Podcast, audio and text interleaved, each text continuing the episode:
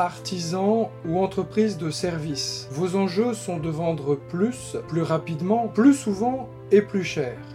Bienvenue dans ce podcast dédié à votre performance économique et sociale. Je suis Pierre Cocheteux et je vous accompagne dans la mise en œuvre de stratégies de prospection, de vente, de négociation et de closing afin d'augmenter vos marges, reconquérir votre temps libre et ainsi profiter de votre vie et de votre famille.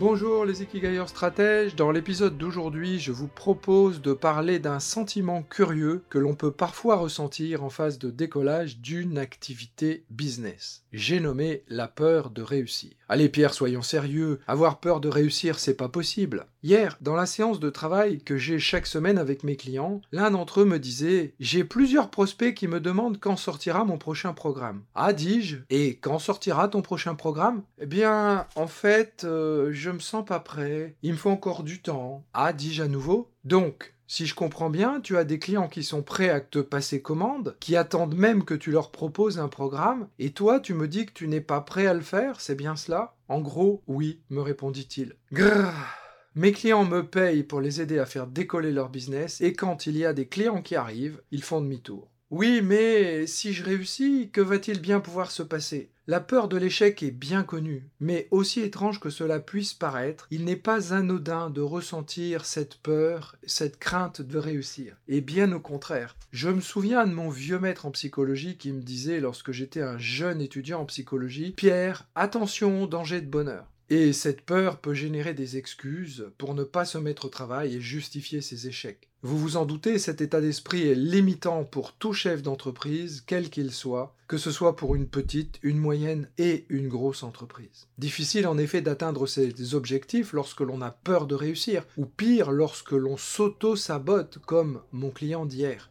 Le pire effet de cette peur, c'est l'auto-sabotage. Être entrepreneur, c'est donc aussi savoir se faire confiance et oser réussir. Après tout, si vous n'y croyez pas, qui pourra le faire à votre place? En gagnant confiance en vous et en vos chances de réussite, vous faites déjà une bonne partie du chemin sur la route du succès. N'avez-vous jamais, vous aussi, ressenti cette peur de réussite? Parlons-en ensemble dans le groupe Dirigeants Stratège. Merci de m'avoir écouté pour cet épisode et je vous dis à très bientôt pour un nouvel épisode du podcast Ikikai Business.